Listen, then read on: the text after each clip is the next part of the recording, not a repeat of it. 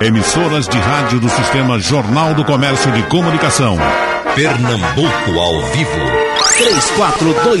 3421-3148. Rádio Jornal. Eita, começa o debate. Eu vou começar com o senhor, doutor João Bosco Albuquerque. Eu estava. Me surpreendi ontem com um, um conhecido nosso que casou e fez um casamento bonito. E ele já veio de alguns insucessos, mas dessa vez a gente está dizendo, bom, dessa vez esse cara vai dar certo, porque passou a, se organizar, usar aliança e essa coisa toda, e só, desse eu não saio mais. E esse casamento, deve, acho que faz uns uns oito meses mais ou menos. E quando eu liguei para ele, ele disse, não rapaz, eu estou aqui curtindo a casa que a mulher foi embora. Foi embora? Foi. Ele pergunta o que é que acontece numa situação dessa. Tem que ter um processo de. de, de ele tem que chamá-la para fazer acordo, alguém leva alguma coisa. Ela, certamente, ela não se interessou por nada. Ela foi embora e foi embora. E, deixou, e deixou o marido definitivamente. Quem é que perde com isso? Bom dia, bom dia, Ney, bom dia, Paulo, bom dia, ouvinte, bom dia, Geraldo. É, é uma situação, quem perde em primeiro lugar é o casal, que resolveram se unir, constituir uma família. Você veja que o casamento mal começou com oito meses, ele se acaba. Dependendo do regime de bens, se, provavelmente não sei qual a idade dele, então se ele tiver acima de 70 anos, o casamento com separação total de bens.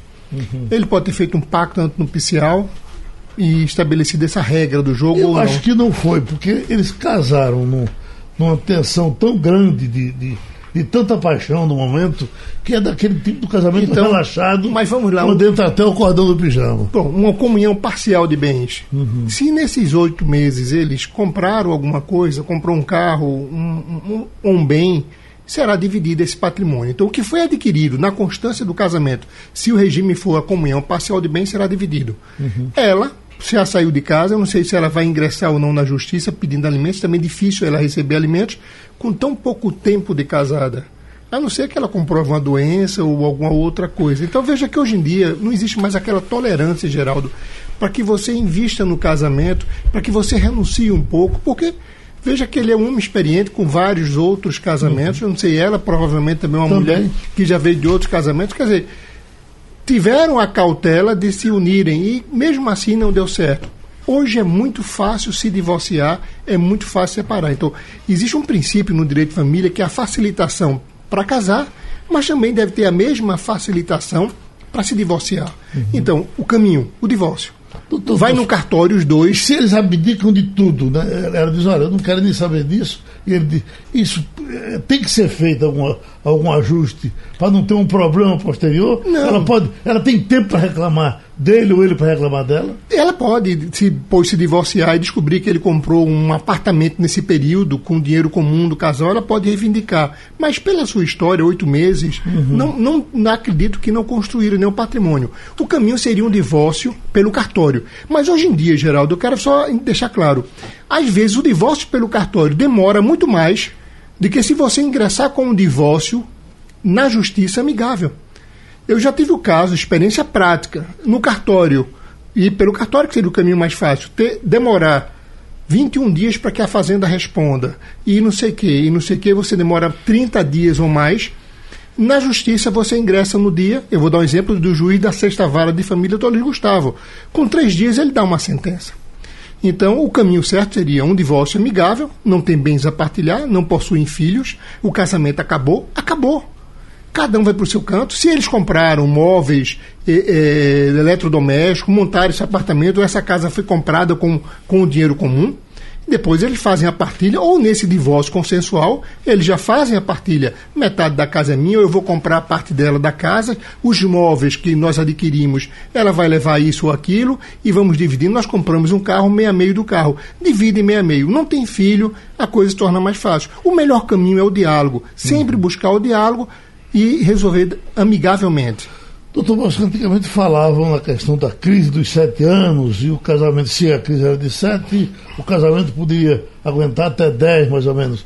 Como é hoje? Os casamentos tem, tem, tem mais ou menos um, um, prazo para acabar? Me surpreende muito hoje em dia, Geraldo, o volume de pessoas que, como esse seu amigo, uhum. casam e muito recentemente se separam casam, nasce o filho, logo depois separam. Ou casou porque engravidou e logo, logo, logo, logo, logo se separam. Então, não existe mais, é o que eu tinha dito antes, uma, uma, uma busca de tentar salvar o casamento, ou de tentar conhecer melhor o outro, de tentar construir uma relação, de conhecer melhor a minha noiva, a minha namorada, a minha companheira e, e ver no dia a dia como é que essa regra funciona. Mas não, hoje a coisa é muito bruta não dá certo, é como conversa de WhatsApp, eu te bloqueio. E o bloqueio é a separação. Eu vou me embora, outro sai de casa, e quando não entra na briga, aí que a coisa piora. Então, os casamentos, tem muitos casamentos que perduram, mas eu vejo muitos de pouco, um pouco tempo de duração já partindo imediatamente para o divórcio. Não tem mais a paciência de buscar um, uma linha comum ou um diálogo para ver se salva essa relação. A relação está muito zap-zap, a relação é muito fria curta e grossa. Não tem, não tem, não dá, não dá. Eu tenho outro, consigo outro, e logo, logo já estou com outra relação e estou amando a outra companheira que eu conheci há uma semana hum, do mesmo jeito que eu estava amando daquela que eu conhecia há dois meses atrás, entendeu? O amor está muito vulnerável. Eu não digo a paixão. O amor não. A paixão é aquilo muito explosivo e tudo que é feito com paixão é, é, gera essas, esses equívocos de de apreciação sobre a decisão. Então, existe muito casamento que sobrevivem, existe muitas relações que se buscam um, um, contexto, mas a quantidade de jovens, de homens maduros, casando, se separando, se divorciando imediatamente é muito grande. Por esse motivo é que outras, boa parte das pessoas ingressam logo na união estável, numa busca de um diálogo para poder conviver juntos, passar a viver juntos e daí tomar a decisão do casamento, transformando a união estável em casamento. Doutor Ney Araújo, TST mantém pagamento de honorários por trabalhadores. Diz que já foi uma decisão agora de mais uma turma. É aquela reclamação com relação à, à reforma trabalhista, que quando o trabalhador bota na justiça, em alguns casos, ele paga a, a, as custas do advogado. Correto. Do processo, né?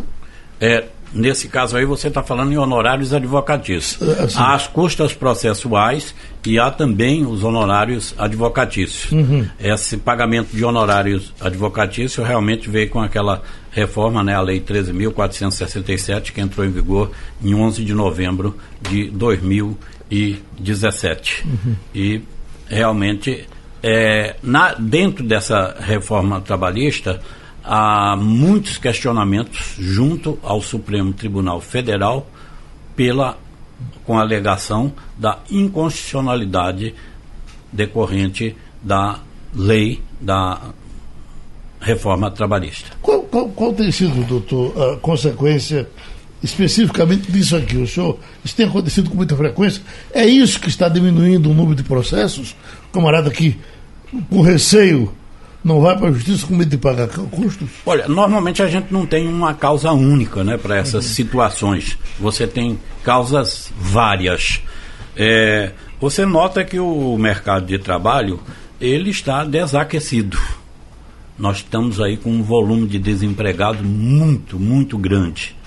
E a Justiça do Trabalho passou a ser denominada como a Justiça dos Desempregados. Uhum. Que o emprego está tão difícil que, às vezes, dentro de uma relação empregatícia, que aquela pessoa tá, está tendo seus direitos violados, mas ele faz a, consideração entre eu receber X no final do mês ou entrar com ação trabalhista e até perder meu emprego, eu prefiro perder meu emprego depois de dispensado, se for o caso, então entrarei com a reclamação trabalhista postulando as horas extras que podem ter deixado de ser pagas, o FGTS que deixou de ser recolhido, e as férias que não foram pagas corretamente ou não foram pagas dentro do período.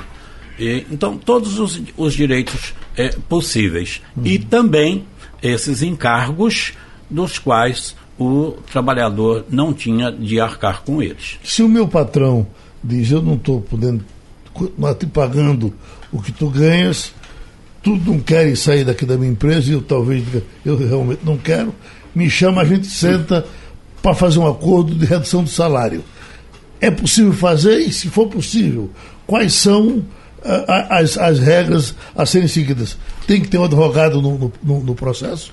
Bom, há regras especialíssimas nessa situação de redução de salário. É possível? É possível e normalmente ela deve se dar uhum. por, por convenção coletiva.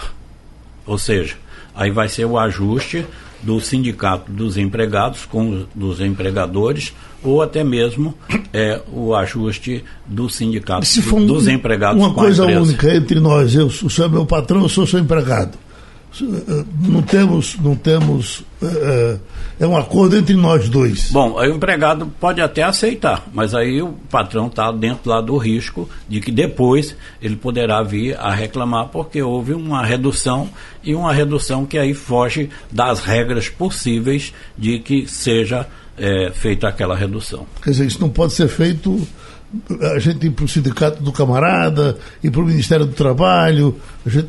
É, é, diferente. Você me perguntou Sim. e eu disse, ó, vamos para um acordo coletivo, vou para uma convenção coletiva e tal. Certo. Aí você disse, não, eu quero tete a tete, um empregado com Sim. um empregador. Uhum. E aí eu disse, bom, aí já foge das regras, certo. não é? Porque você está impondo uma redução salarial.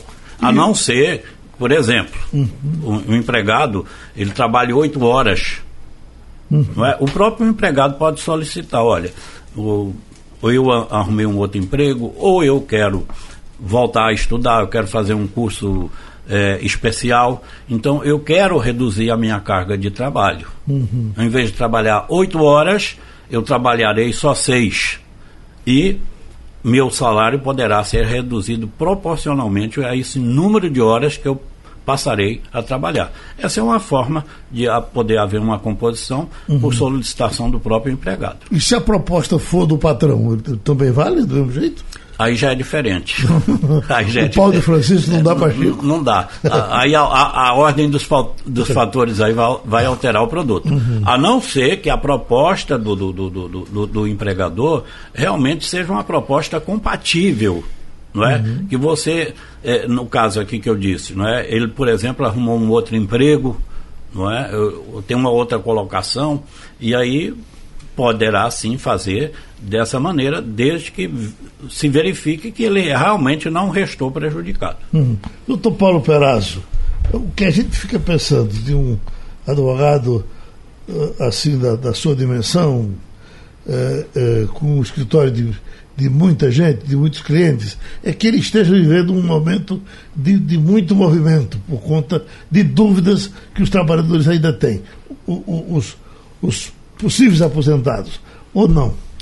Tá muito pior do que você imagina. O meu zap, eu inclusive tenho tido problemas de resposta, porque todo dia que eu agora abro o zap tem sem brincadeira 30, 40 mensagens do primo, do irmão, do vizinho, do porteiro, da filha, do zelador. Uhum.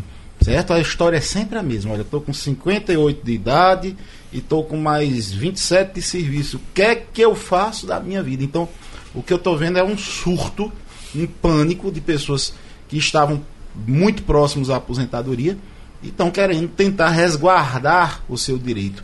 Estão querendo é, ver se vão entrar na regra de transição, se não vão entrar na regra de transição, ou se é, vão se aposentar pelas regras atuais. Então está um verdadeiro surto, que eu vou começar aqui dizendo o seguinte. Primeiro, é, muito, pouca gente hoje em dia eu vejo se aposentar pelo fator previdenciário. Pouquíssima gente. As pessoas estão de forma facultativa, de forma alternativa, de forma voluntária, optando pelo fator 96 ou 86 pontos, no caso da mulher, e 96 pontos no caso do homem. Então, de maneira muito voluntária, chega a época da aposentadoria com fator previdenciário e as pessoas não dizem, oh, eu vou esperar mais um pouco para poder ter a aposentadoria integral. Então, gente, essa regra vai continuar, tá certo? Portanto, quem estava com seus planos é, de se aposentar com base na quantidade de pontos, essa regra é uma das regras de transição que vai continuar. De qualquer maneira, antes de fazer uma roleta russa com você próprio e escolher um, a, dar entrada num benefício sem saber o quanto você vai ganhar e se aquela é a melhor regra, é você botar um, é, de forma figurativa, mas é você botar um revólver na sua cabeça e fazer roleta russa. Então, a dica que eu dou é o seguinte: procure um advogado. Ele vai fazer é, a simulação pelos cinco cálculos, tá certo? Inclusive, tem programas na internet que já fazem. Se você se, se, se, cabe nessa regra, nessa regra, nessa regra, tudo bem. E o advogado ele pode ir um pouquinho mais adiante. Ele pode fazer uma simulação de quanto você vai ganhar em, em cima de cada regra. Existem programas de direito previdenciário específicos para isso. Olha, nessa regra você ganharia tanto, nessa outra regra você ganharia tanto e nessa outra tanto. Agora, essa daqui você vai prestar um ano, esperar um ano, essa daqui dois anos, essa daqui três anos.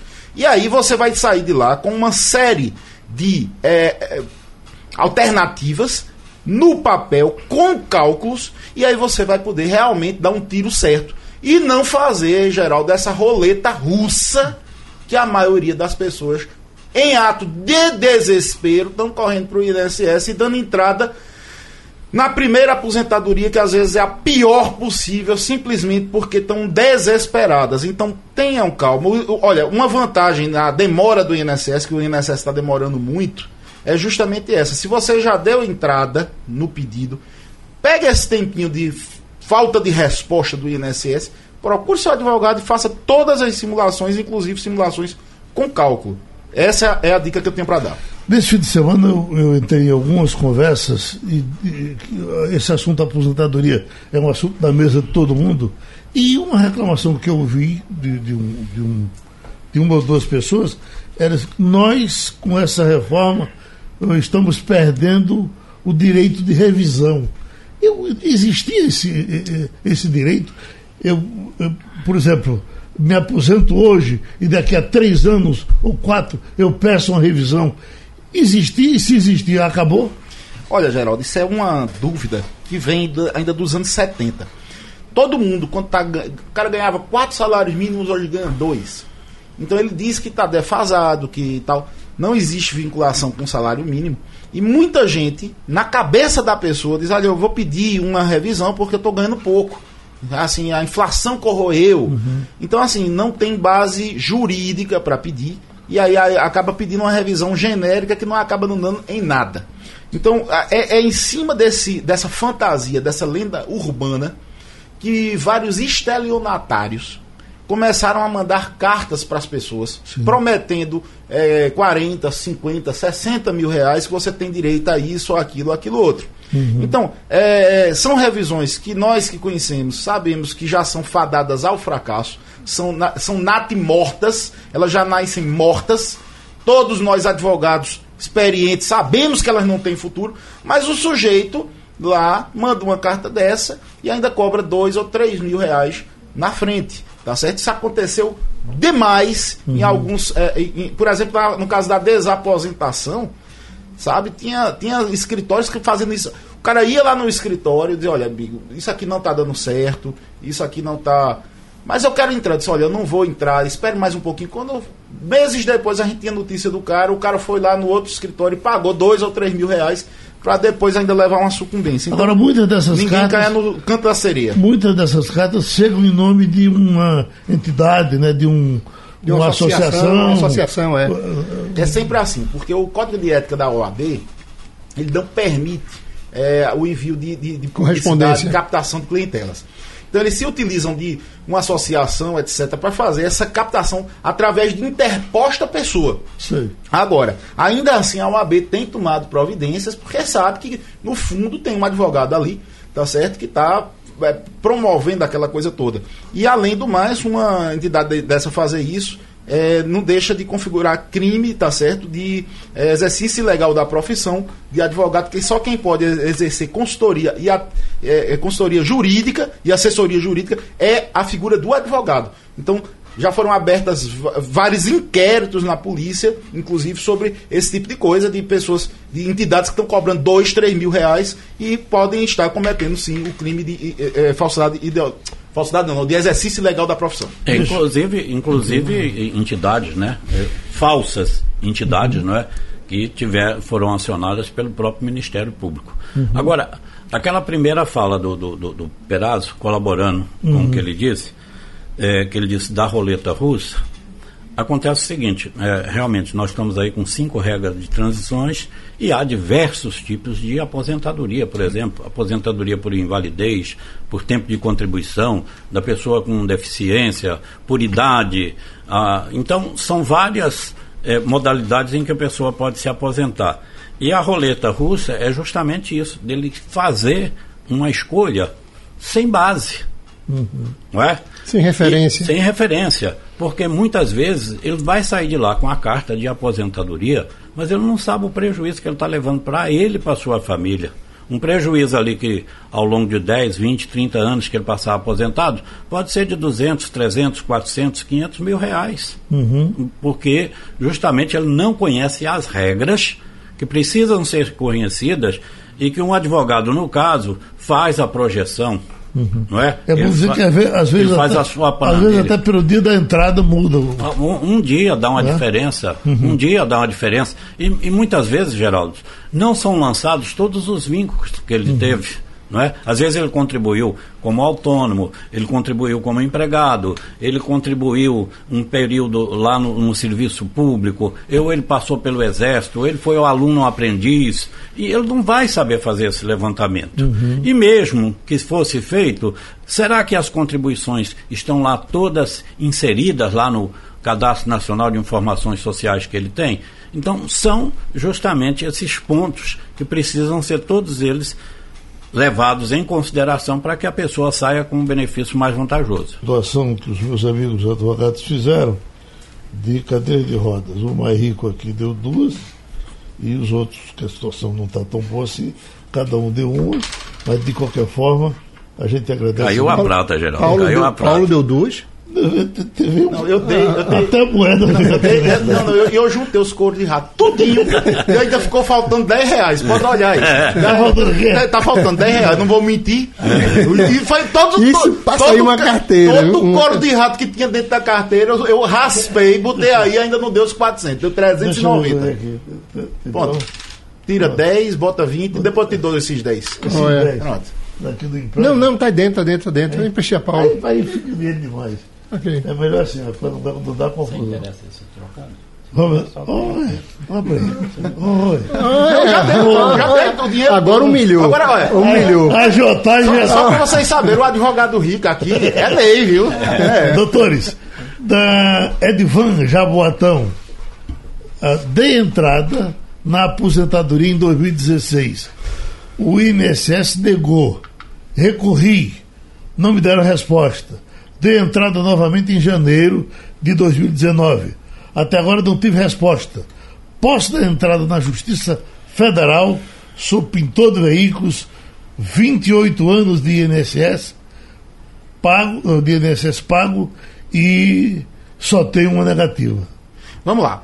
Primeira coisa que eu queria dizer é o seguinte: o Ministério, eu, eu tive informações, certo? foi através de grupo de WhatsApp, foi o pessoal de Caruaru, do grupo dos advogados previdenciários de Caruaru, que o Ministério Público Federal deu entrada em um procedimento para saber o porquê o INSS não dá mais resposta, seja positiva, seja negativa. Tem gente aí que está esperando a resposta há oito meses, há um ano, há um ano e pouco. Então, é, em seis meses assim, eu acho que todo mundo que deu entrada, ninguém recebeu a resposta. Então, Geraldo, é, o que está se comentando nos grupos do Zap é o seguinte: vai ter o pente fino agora das aposentadorias por. é, por idade. Tá. Não, a- a- por invalidez e auxílio doença já tem. Eles agora vão fazer o pente fino nas aposentadorias por idade. Principalmente é, aquelas rurais, tá certo? Para saber se, se tem fraude ou se tem erros materiais. O que me surpreendeu foi o seguinte: é, eu pensei que esse, esses 70 reais que iriam ser pagos ao servidor só serviriam para aposentadorias já concedidas no passado. Certo? Essa era o que vinha se divulgando. Então se divulgou faz uma- uns 10 dias aproximadamente que vai entrar nessa história daí as aposentadorias pendentes de análise. Certo? O que levantou a possibilidade deles não estarem analisando os casos da forma que vinham analisando, para poder depois agora conseguir uma, uma, uma produtividade extra com esse pagamento dos 70 reais. Então o Ministério Público em Caruaru já tomou providências para saber o porquê houve uma baixa tão grande de porque o que a gente está escutando é isso. Ah, porque muita gente se, se, se aposentou. Mas houve tanta aposentadoria para cair vertiginosamente desse jeito, ou se tem alguma coisa a ver, sim, com esse pagamento de 70 reais por análise de benefício. Então o Ministério Público já está tomando providências, que é, é, é, o que eu sou, e realmente, se for desse jeito, algo tem que ser feito. O, eh, no caso do rapaz aqui, ele tem 28 anos de pintor automotivo. Então, se ele tem a, regula, a, a, a documentação regularizada, o perfil profissiográfico previdenciário, chamado PPP, ele já atingiu a, a, a contribuição mínima, que é de 25 anos, para se aposentar com insalubridade.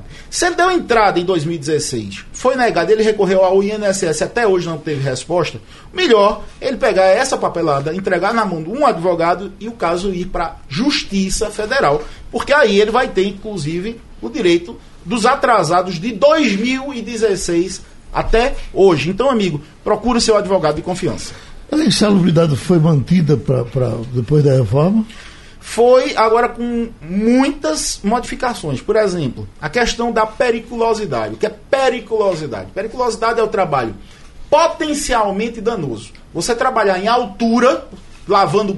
É, é, antena da rádio. Antena da rádio, vidro de. de isso não está te trazendo um perigo, digamos, é, circunstancial de você se, se, se contaminar com a bactéria, mas uma potencialidade de risco, ou seja, o cabo rompe e você cai. É, o eletricista, que você não, não tem problema por estar perto, agora deu um descuido, um descuido, bateu o braço ali, virou churrasco. Então, essa é a periculosidade, que é diferente da insalubridade, que é você ser submetido a pequenas doses do agente nocivo todos os dias, como por exemplo bactéria, química, etc. Então a periculosidade saiu de vez, essa, é, é, trabalho em altura, trabalho é, com vigilância, por exemplo, isso aí saiu. E o pior de tudo, entrou uma história de uma idade mínima nas aposentadorias especiais que isso vai inviabilizar completamente. Olha, hoje você entra, por exemplo, como pintor de automotivos, esse cara que acabou de falar aqui com a gente. Como é o nome dele? Uh, esqueci. Carlos. Carlos. Carlos começou como, como é, pintor aos 20 anos. Hoje, aos 45 anos, Carlos poderia se aposentar, por quê? Porque ele já deu a cota de contribuição dele de 25 anos trabalhando com é, química, química pesada a partir de, de, agora, com a PEC aprovada, ele terá de ter uma idade mínima de 60 anos, na, na grande maioria dos casos, certo? Em 98% dos casos. Então, ao invés de é, 45, ele só vai se aposentar com 60, ou seja, ele vai precisar trabalhar mais 15 anos para conseguir uma aposentadoria especial. E para terminar, o tempo especial que você trabalhou depois da reforma, não vai poder ser convertido em comum. Que tem gente que trabalha uma época em atividade comum, uma época em especial, uma época em comum, uma época em especial, e depois converte, faz uma somatória de tudo e joga lá numa aposentadoria única. A partir da, da promulgação da emenda, essa conversão de pequenos períodos de, de tempo especial não vai ser mais possível. Doutor Araújo, esse amigo nosso aqui de Setúbal, com essa dúvida que ele tem. Ele pergunta por que a reforma não olhou para as pessoas que trabalham à noite. Ele diz: sou porteiro noturno há nove anos, estou desgastado com problemas de saúde decorrente do trabalho à noite, segundo o médico. Mas a reforma não pensou nisso. Pensou não? Geraldo, dentro da legislação trabalhista, nós temos o chamado adicional noturno. É justamente uhum. para aquelas pessoas que trabalham ali entre as 22 horas às 5 horas da manhã. Então, essas pessoas têm um acréscimo, pelo menos, de 20% na sua remuneração. Quanto à Previdência, e, e é, muitos pensam que só por trabalhar à noite teriam direito a uma contagem extra, uma contagem especial. Não é verdade. Uhum. Não é verdade. Não tinha antes, não nem vai tinha, ter agora. Nem vai ter agora. Uhum. Só vai ter uma contagem especial se ele trabalhar, por exemplo, numa atividade não é, que seja considerada insalubre. Não é? O que teve é, recentemente uma decisão aí que pode colaborar, inclusive com quem trabalha como vigia, é, foi uma decisão do Superior Tribunal de Justiça, determinando que não deve ser reconhecida somente é, a, a função, né, a, o trabalho de vigilante armado, vigilante armado para contagem especial. Isso tudo que nós estamos falando aqui agora, eh, antes da reforma, não estou considerando reforma.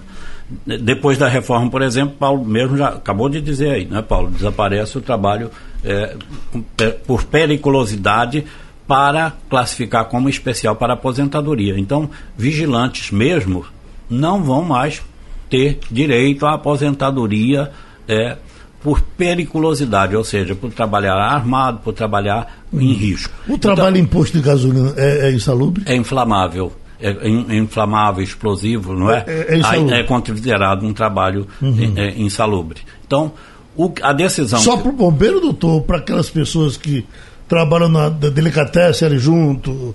eh, tem, tem a haver uma distância tem que, tem, regulamentar? tem que haver uma distância. bomba de gasolina? Tem que haver uma certa distância, Sei. que é justamente aquela pessoa que estará diretamente submetido ao, ao risco, não é? A- a- a- Então, em geral, é o bombeiro, né? em geral é o bombeiro. Olha, geral é o bombeiro. Aqui para o doutor Bosco, eh, Eduardo, ele diz: eh, gostaria de saber como entrar num casamento de forma segura, para não perder meus bens em caso de separação. Eu me lembro, doutor, eu me lembro de, do, do seu, seu torcedor do- que está passando na casa dele lá em Garanhões. Como é? Bacalhau era? Bacalhau. Bacalhau. Bacalhau. Torcedor símbolo É, do sim, Santa, Santa Cruz. A, a casa dele era ali perto do cemitério, onde está enterrado Dominguinhos. Eu digo isso porque o doutor Ney foi para o enterro do Dominguinhos também. E, e o bacalhau me levou na casa dele, e aí a- a- as, a- as, as cadeiras dele, tudo de cimento. Ele morreu, né? A cama, até a cama A cama de- dele de cimento. E eu, mas rapaz, isso não é dúvida, isso não. Isso eu, eu ouvi dizer que tem mulher que mora com a gente e depois leva as coisas. Eu quero ver a minha levar aqui. Então, ele morreu e a cama permanece lá. Então, é- essa é uma providência correta, doutor? Veja, essa é uma providência com relação aos móveis, aqueles móveis que eu posso fazer de cimento, Antes né? de você responder a coisa séria, eu estava ouvindo esses dias, né, que um camarada passou por essa situação, né? Casou, a mulher foi embora e levou tudo, né? Uhum. E aí teve um novo casamento lá, o amigo perguntou, e agora, como é que tá? Eu Disse, ah, agora tá uma beleza. Não tenho mais risco nenhum, chumbei os móveis tudinho. Pronto, é isso que ele fez. Mas hoje em dia, Geraldo, existem gatilhos, existem contratos que você pode, antes de você ingressar no casamento, estabelecer regra. Não só regra com relação a patrimônio, mas também com re- regra com relação à fidelidade. Você pode estabelecer regra sobre moradia, você vai morar numa casa. Com relação à outra. fidelidade. Regra com relação a... Isso no contrato de pacto Se, se, antioficial. se chifrar, acontece isso. É. Se chifrar, não É, acontece. se- você É pode se estabelecer regras sobre, sobre tudo. Você faz, vai no cartório e faz esse contrato. A melhor regra para proteger patrimônio é você fazer o pacto antinupcial e estabelecer como, como um pacto do casamento a separação total de bens. Isso é um caminho. Você pode acrescentar mais ainda. Em caso de uma separação, eu posso lhe pagar 200 mil reais, uma forma de uma ajuda, eu posso estabelecer um, um valor, ou, ou lhe dar um carro, ou fazer qualquer outra coisa. Então, essa regra do casal, sim. Ou, em caso de meu falecimento, e vivendo com você depois de tantos anos, você pode ter direito aos meus bens tais e Y. E aí, essa, Isso tudo passa pela mão do juiz, né, doutor? não. Não. Você, vai no cartório ah, é? Uhum. e estabelece essa regra no pacto e- entre você e a sua futura esposa. Uhum. O padrão brasileiro, o padrão mesmo, é o pacto de separação. Poucas pessoas se preocupam em fazer isso. Se faz muito mais essa regra em uma união estável, porque a união estável ela é igual a um casamento, mas você pode estabelecer, eu vou ver união estável com, com Maria, mas Maria vai morar em Olinda e eu vou morar em Boa Viagem. Eu vou ter encontros na casa dela, na minha, Maria tem a liberdade de sair para festa, para isso, para aquele outro. Então tudo isso é importante que você faça até no namoro. Se você namora e hoje o namoro está muito parecido com a união estável, e você vê que pode amanhã ter algum problema porque você está comprando um apartamento. Tem esses advogados solteirão, rico, que, que tem casa em Olinda, por exemplo, vai namorar ele já anda com um contratozinho na gaveta do carro. Então, olha, E um namora- cachorro para vigiar a e casa. um cachorro para vigiar a casa. Eu estou namorando com você, mas sem nenhum compromisso de constituição de família. O patrimônio que eu tenho foi constituído por mim, o que eu vim adquirir no período desse namoro vai ser só meu, o que você adquirir vai ser só seu. A questão é que, em alguns momentos, na justiça, dependendo desse envolvimento dessa relação, ela pode ultrapassar essa barreira desse contrato e lá na frente, ah, na frente haver um processo judicial, porque aquela relação que começou como um namoro, ela se transformou em algo muito mais sério, virou duradoura, com o intuito de constituição de família, e daí esses bens ela pode amanhã reivindicar. Então, é importante que se faça contrato hoje em dia para quase tudo, quando se trata de patrimônio, quando você tem bens. É importante você estar sempre prevenido. É muito ruim, eu sei, uma namorada, você diz, olha, eu estou namorando com você, mas vamos assinar aqui um contrato. É uma coisa chata, tá certo? Mas, dependendo do contexto, sim, é importante que você O coloque que no vale para ele, vale para ela O que também. vale pra ele, Se- vale pra se ela. ela que tem patrimônio e Sim. quer tomar essa precaução, Sim, ela pode e- fazer. Uhum. E, deve fazer. Pode não, ela deve fazer. Porque hoje as relações são muito volúveis, como você aqui já apresentou. E se você não cria esse- esse- essas cláusulas de blo- bloqueio, você amanhã poderá ter problema, sim, na divisão de patrimônio e numa briga infernal. Já o que é dela é dela, o que é seu é seu. É muito mais fácil de se resolver lá na frente. Agora, em caso de filho, o filho será herdeiro. E em caso de morte, aí sim ele poderá ou não herdar patrimônio. É uma outra questão que poderá ser discutida. Aloysio Paz Lira. Por favor, doutor Perazzo. Sou da iniciativa privada, tenho 35 anos de contribuição, 57 de idade. Estou na ativa. Se a reforma for aprovada, não posso me aposentar por tempo de contribuição? Não tenho direito adquirido? Ou devo aposentar logo antes da aprovação da lei? Essa é a pergunta de toda hora. Né? Olha, é, é- é assim, é o tempo todo. Vamos lá, ele tá com 92 pontos, certo? Hoje ele pode se aposentar, mas ele tra- entraria naquela questão do fator previdenciário. Então, ele poder se aposentar, ele pode. Mas vai receber Mas- 75% ou menos. Vai, vai, vai, vai ter uma, uma queda de 40% Oi. a 50%, Bosco. Certo? Se ele, Certo. se ele se aposentar hoje, se aposenta, mas perde 40%. Então ele está com 92 pontos. Lembrem o seguinte: a cada ano você ganha mais dois pontos, certo? Então em 2020 você vai estar com 94 pontos. Em 2021 você vai estar com 96 pontos. Em 2022 você vai estar com 98 pontos. Certo? A lógica é essa. Todo ano você ganha mais dois pontos. Porque você vive um ano a mais e você trabalha um ano. Então você todo ano você ganha mais dois pontos. Um pela idade e outro pelo tempo de serviço. Então o que acontece é o seguinte: hoje, 2019, é, vo- você, a gente precisa de 96 pontos. 2020, a gente vai precisar de 97 pontos. 2021 a gente vai precisar de 98 pontos. E 2022 a gente vai precisar de 99 pontos. Isso significa que meu amigo aqui, ele vai atingir é, a quantidade de pontos necessária, tá certo? Na metade de 2022. Ou seja, não há motivo de meu amigo aqui, que acabou de perguntar, ficar desesperado. Por quê? Porque aumenta um ponto por ano na regra e ele aumenta dois pontos na vida real. Então ele vai alcançando mais pontos do que a regra impõe. Então daqui a alguns anos, é, dois anos, te- 19, 20, 21, 22, dois anos e meio, ele se aposenta sem perda nenhuma. Só queria dar uma, uma grande dica, que a gente falou aqui em- em, em bombeiro de posto de gasolina, bombeiro, ele além da periculosidade que ele está sujeito a explosões, ele também está sujeito a é, benzeno, agentes cancerígenos. E o pessoal da FUNASA, daqui de Pernambuco, eles entraram com uma ação muito interessante. Agora, inclusive, Bosco, toda, toda pessoa doente que chega lá, eu vou fazer uma pesquisa no NTEP, que é o, é o Nexo Técnico Previdenciário, para saber. Aí você tem uma dor de cotovelo, que às vezes tem a ver com o negócio do dedo mindinho do pé, um negócio assim. quando a gente vai ver, tem ligação. E o pessoal que trabalha na área química, existe agora, Geraldo, um exame chamado cromatogra, cromatro, com, crom, peraí, cromatografia gasosa. Saiu. Cromatografia gasosa. Que essa, esse exame, ele consegue detectar partículas de agentes, agentes cancerígenos como organo é, fosforados, organoclorados, que estão depositados nas, nas células, às vezes há mais de 30 anos. É uma tecnologia nova, só tem um laboratório no Brasil que faz.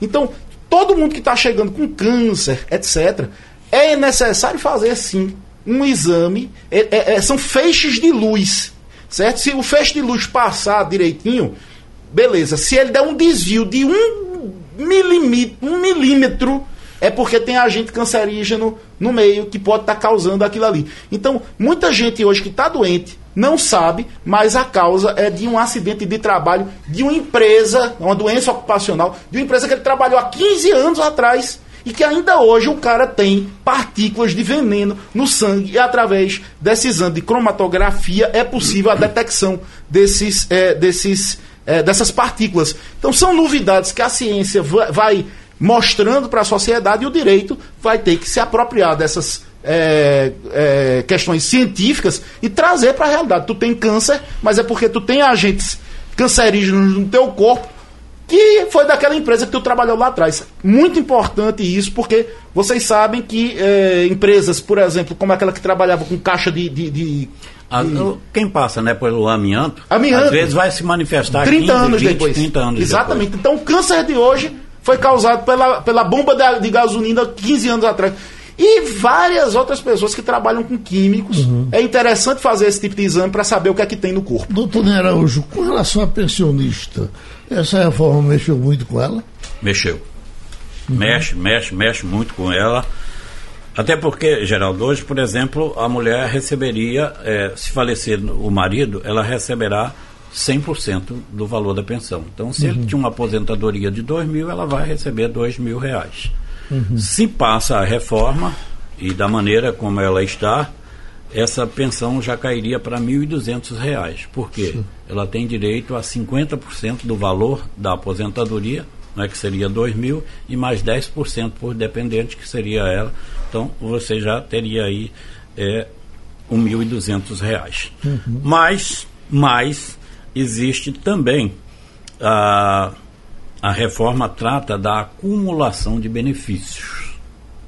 Então, se, é, se um dos componentes do casal, se um dos cônjuges já tiver um benefício uhum. e por acaso o outro falecer e ele vai receber essa pensão por morte, então ele deverá fazer a, a opção pelo benefício que ele já recebe uhum. ou, ou, pelo que ele, se a pensão for maior, então ele vai fazer a opção entre os dois benefícios o que for maior. Certo. Porque o segundo ele será percentual. Por exemplo, até um salário mínimo ele vai receber 80% do valor daquele benefício. Uhum. O segundo. Entre um salário mínimo e dois salários mínimos, ele só vai receber mais 60%. Entre dois e três salários mínimos, ele só vai receber mais 40%. Entre três e quatro salário mínimo, só vai receber 20% e acima de quatro salário mínimo apenas 10%. Inclusive uhum. esses 10% entrou já agora é, lá pela comissão especial. Então Doutor, isso trará é... realmente um, um, quando ele faz essa opção, ele faz pelo. pelo no caso da opção, é pelo opção total? é obrigatória, né? É Aí, no caso é obrigatória. Não. É, se... se... ele já tem um benefício, por exemplo, ele é aposentado, ganha 4 mil reais, por exemplo. Eu sou aposentado pelo teto, tá certo? 5.839. A, a minha mulher é aposentada pelo, pelo piso. Vamos pensar assim. Aí eu morro. Ela fica recebendo o meu teto, ela, ela faz a opção pelo meu teto e perde o piso dela? É assim? Por inteiro? Não. O, o, ela tem o, um benefício por inteiro, o maior, não é? Que é o, o maior. E aí o, segundo, o, dela, o, segundo passa a ser dentro dessa classificação um percentual. Disse, entre um e. Mas o meu, mas o, meu, o, se ela fizer a opção pelo é, é maior, é claro que ela vai fazer. Não é? é, ela sempre, o, ela sempre vai primeiro, fazer a opção do é, mais a alto. Ser, a não ser que ela for o primeiro maconha é, vencida. vencida é, o primeiro é 100%. Certo, certo? certo? A opção do primeiro é 100%. Agora, uhum. o segundo o entra segundo, naquelas E o segundo fica, fica limitado a dois salários mínimos, viu? Aí, é, com, essa, com essas reduções todas, é, você pode ganhar de 60% do salário mínimo até no máximo dois salários mínimos, de acordo com essa regra que Ney acabou de falar aí. Ele vai diminuindo, então você fica entre 60% de um, de um salário mínimo e dois salários mínimos Tadinha, no máximo. tadinha da viúva, sempre, né? sempre pode ser pior. Amigos. Infelizmente.